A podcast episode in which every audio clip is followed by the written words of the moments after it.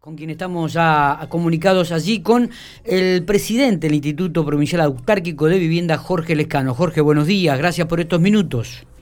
Buen día, Miguel, buen día eh, a toda tu audiencia. Aquí estamos. ¿Linda la mañana por allí también? Hermosa mañana, como estos días, esta primavera. Exactamente. Que estamos teniendo en este momento, ¿no? Muy lindo, sí. una, una nota que salió el otro día en la Agencia Provincial de Noticias, que por ahí se eh, transmitió también en otros medios, pero que queríamos profundizar, Jorge, un dato realmente que nos llamó muchísimo la atención. En este caso de que hay 29.000 adjudicatarios eh, que no han cancelado el pago total de la vivienda que fueron entregados ya hace tiempo. Eh, cuéntenos un poco sobre esta situación que está atravesando. Ya se han comunicado mediante una nota a través de un correo este, nacional con los adjudicatarios y creo que va a haber una fuerte este, propaganda o comunicación en estas últimas semanas también con respecto a estos adjudicatarios. Cuéntenos un poco detalles de esto, Jorge. Sí, Miguel. Bueno, eh, lo haría un poco más amplio si tengo tiempo. Dale. Eh, nosotros, para poder diseñar una política habitacional, como nos ha indicado el gobernador Silioto, tenemos que mirar todo, lo, todo el esquema social que referencia con la política de vivienda. Y entonces, como decía Silioto, tenemos que salir del FONAVI, porque con el FONAVI solo, imaginemos que hay una necesidad de 20.000 pampeanas y pampeanos sin la vivienda social. Después tenemos que considerar aquel que tiene un ingreso mayor a cuatro o cinco salarios mínimo vital y móvil que puede ir a, puede acceder a un, al sistema financiero, pero que también está dentro del diseño de política habitacional. Entonces, la primera parte fue decir cuál era el déficit habitacional. Y ahora viene una segunda parte que es cuántos adjudicatarias y adjudicatarios están abonando la cuota de su plan eh, en la actualidad. Y esos son 29 mil. Que, que, tienen distintos planes, porque los planes fueron de 30 años o de 40 años. Eh, además, los que se le vencieron por falta de pago, hubo una innovación del crédito y empezaron de cero, para no tener dificultades. Entonces, ahora estamos queriendo saber quién vive en cada casa, que es del IPAP, porque no está cancelada, y cuál es el ingreso de la familia, porque esto nos permitiría saber y cumplir con determinados mandatos de que no haya irregularidad en las viviendas, que viva quien la necesita, que no se venda, que no se canjee, que no se alquile, que no se preste, sino que el adjudicatario que por alguna razón el gobierno lo, le dio una tenencia para vivir en esa casa, que la esté usando en ese, en ese beneficio que le da al Estado, que la persona paga mil pesos de cuota o dos mil pesos de cuota, pero la verdadera cuota es mayor, pero el Estado le paga un, un subsidio importante. Así que eso primero. Y segundo, cuánto gana, la, eh, eh, cuál es el ingreso que tiene la familia que está eh, viviendo en esa casa para saber y poder optimizar el subsidio que el Estado le está dando a esa familia. Porque ante, ante el, tantos años de vivir del crédito, una persona a lo mejor ingresó con un buen salario y hoy por alguna razón no tiene un buen ingreso y entonces el subsidio que se le da a esa persona debería ser mayor que tal vez una persona que cuando ingresó tenía un salario muy bajo y hoy tiene la posibilidad de haber crecido y tiene un salario mejor y entonces puede pagar un poco más que aquel que no eh, que no tiene acceso a un buen salario. Eso es optimizar el subsidio del Estado pero no saliéndonos nunca de lo que significa una cuota social, ¿cierto?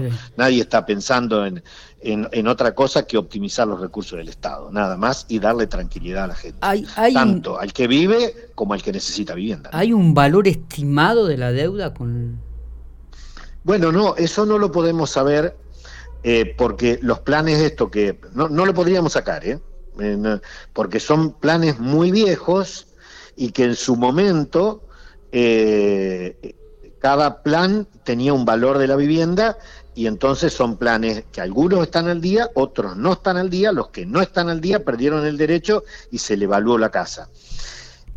Por lo tanto, habría que reevaluar toda la vivienda, pero tampoco podríamos decir que es, eh, que, eh, que, es una deuda eh, incobrable. Son créditos que están en curso. Así que no estamos hablando de incobrabilidad, estamos hablando de viviendas que son todavía propiedad del Estado porque no se han cancelado, no se hicieron la escritura, es la deuda corriente. Ahora, parece mentira, ¿no? Que haya... ¿Cuántas viviendas se han entregado en la provincia de La Pampa hasta el momento, Jorge? ¿Usted tiene ese número? Sí, cuarenta y pico de mil. Más de cuarenta mil. Sí, más de 40.000 viviendas, eh, eh, un número importante se cancelaron y tienen escritura de cancelación y otras siguen el curso del crédito. ¿no? De 40.000 estamos hablando casi de 30.000 que no han sido canceladas el pago total. Pero están, dentro están dentro de la vida natural de un crédito. La gente en marzo del año pasado se regularizó la deuda de todos porque el gobernador firmó un decreto que hacía, caía los derechos que tenían sobre esa cuota y empezaba un crédito nuevo. Perdió el derecho, entonces, entonces no hay, hoy puede haber alguna persona que deba algunas cuotas, pero está en el curso natural de un crédito. Hay 29 mil personas pagando el crédito de su vivienda. ¿Qué, porcentaje de, está pagando en estos momentos? ¿Ha mejorado eso? Sí, sí, hoy ha, hoy ha, mejorado mucho. Eh, no no te podría dar, a ver, yo te puedo decir en los últimos meses, pero no sería una proyección, porque para una proyección necesitamos más meses, ¿no es cierto?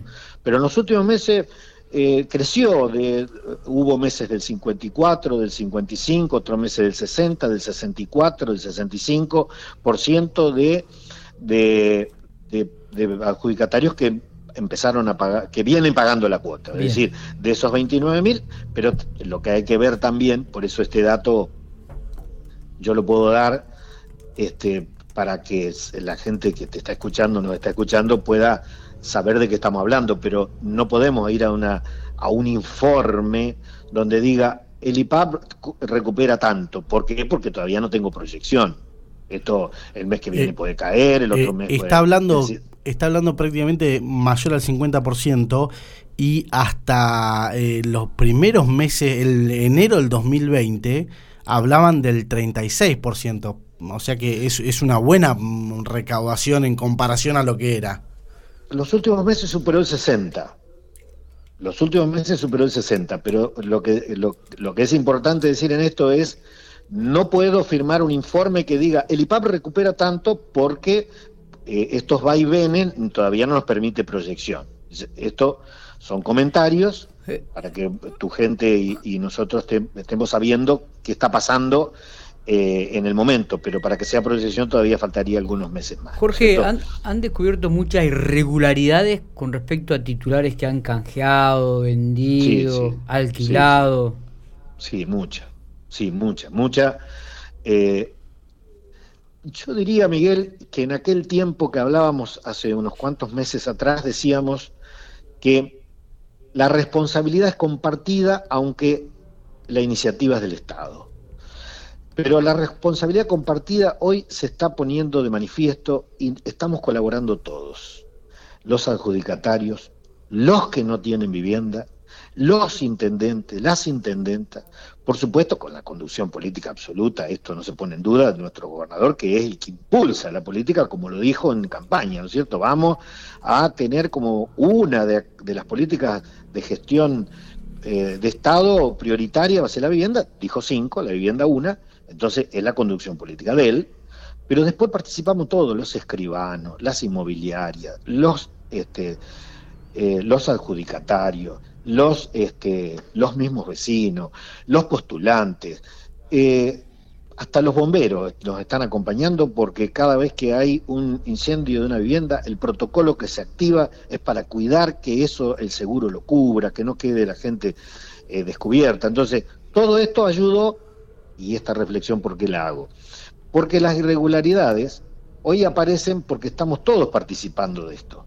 Un vecino que se entera que esta casa que de al lado la están alquilando, nos avisa, no es necesario una denuncia formal, con que nos avise. Y estamos, claramente estamos eh, al tope de nuestra responsabilidad, de nuestras posibilidades, porque eh, cada vez es más grande eh, la participación y entonces, bueno, pero vamos buscando alternativas, estamos por firmar un convenio con el Colegio de Asistentes Sociales para que nos acompañen las asistentes sociales desde el lugar de residencia a hacer las verificaciones, es, decir, estamos participando mucho. Bien, eh, me cabe una pregunta que quizás usted no tenga respuesta para, para ella y evite responderla. ¿Qué pasó con las administraciones anteriores? que no... No, no, las administraciones anteriores nos dejaron una muy, buena base. ¿Le, parece? Sí, sí, porque la política usted porque Usted porque evidentemente este, eh, me, da la sensación de que, queda bien y, de que no quiere este, hablar de más, pero cuando uno escucha este tipo de, situaciones que usted está planteando, un análisis que se está haciendo en serio, me parece que por primera vez, eh, resulta, eh, eh, esta pregunta surge, ¿qué pasó en la administración anterior que esto no se vio, que esto no se analizó? No, pero, pero Miguel, sin pretensiones de, esquivar ninguna respuesta, porque tenemos que ser transparentes para, para, que la sociedad que nos escucha y no, y no cubrir nada, porque vale la repregunta en todo caso. la política de vivienda de la provincia de La Pampa es un ejemplo a nivel nacional, esto te lo dicen en todos los foros y Consejo de Nacional de la Vivienda. Es decir, es destacable, es mostrable, las auditorías que vienen son de resultados impecables. Entonces, bueno, hoy estamos entrando en, en, otra parte, porque hubo un momento de más de 40.000 viviendas construidas donde la respuesta a la sociedad fue...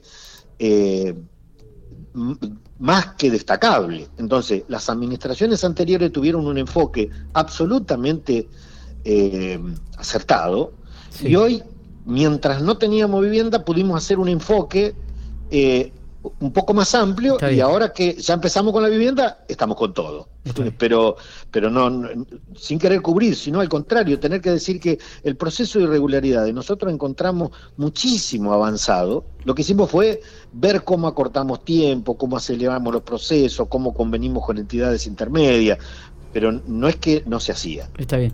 Jorge, ¿cómo sigue todo esto ahora? ¿Cuáles son los pasos a seguir? ¿Van a seguir comunicándole a las familias? Sí. Bueno, eh, comenzó una eh, difusión, y entonces aprovecho a, ustedes, quienes nos convocan y nos permiten, nos prestan su, tiempo, eh, se lo notificamos a las 29.000 familias, casa por casa, en las cinco localidades más grandes de La Pampa, en la que está Pico, claramente, fue por correo argentino. El resto de las localidades donde hay pocas casas, donde por ahí nosotros queríamos llegar más personalizado, se hizo a través de los trabajadores y trabajadoras del IPAP, tanto de Hacha, de Santa Rosa, como de Pico. La, delegación Pico se ocupó de la mayoría de las localidades del norte, Santa Rosa apoyó donde por ahí eh, había que tener más disposición de, de trabajadoras y trabajadores, y en Hacha se hizo otra parte casa por casa. Entonces esa es la notificación que fue con una carta diciendo qué metodología estamos implementando y para qué y por qué, con un instructivo para que, cuidando todos los protocolos de salud, podamos seguir trabajando como hicimos con el anterior, con la reinscripción, vía eh, página nuestra en, la web, y ahí en la carta ya había un instructivo, y además le decimos, ya que aprovecho, que ingresando a la página, a partir de hoy hay un video instructivo para que eh, el adjudicatario o la adjudicataria tenga el, proceso acompañado por la por este instructivo que es un video. Y seguiremos por todos los medios este, acompañando para que esto todos puedan participar. Bueno, no sé si... ¿Cuándo lo tenemos por General Picó? Yo creo que en próximos días, ahí tuvimos un cambio de fecha con la licitación, así que en los próximos días, ni bien tengamos la, eh, en un par de días estaremos por ahí y, como siempre a disposición de ustedes. ¿no? Jorge, le agradecemos estos minutos como siempre, abrazo grande. Muchas gracias, saluda a toda la gente de Pico.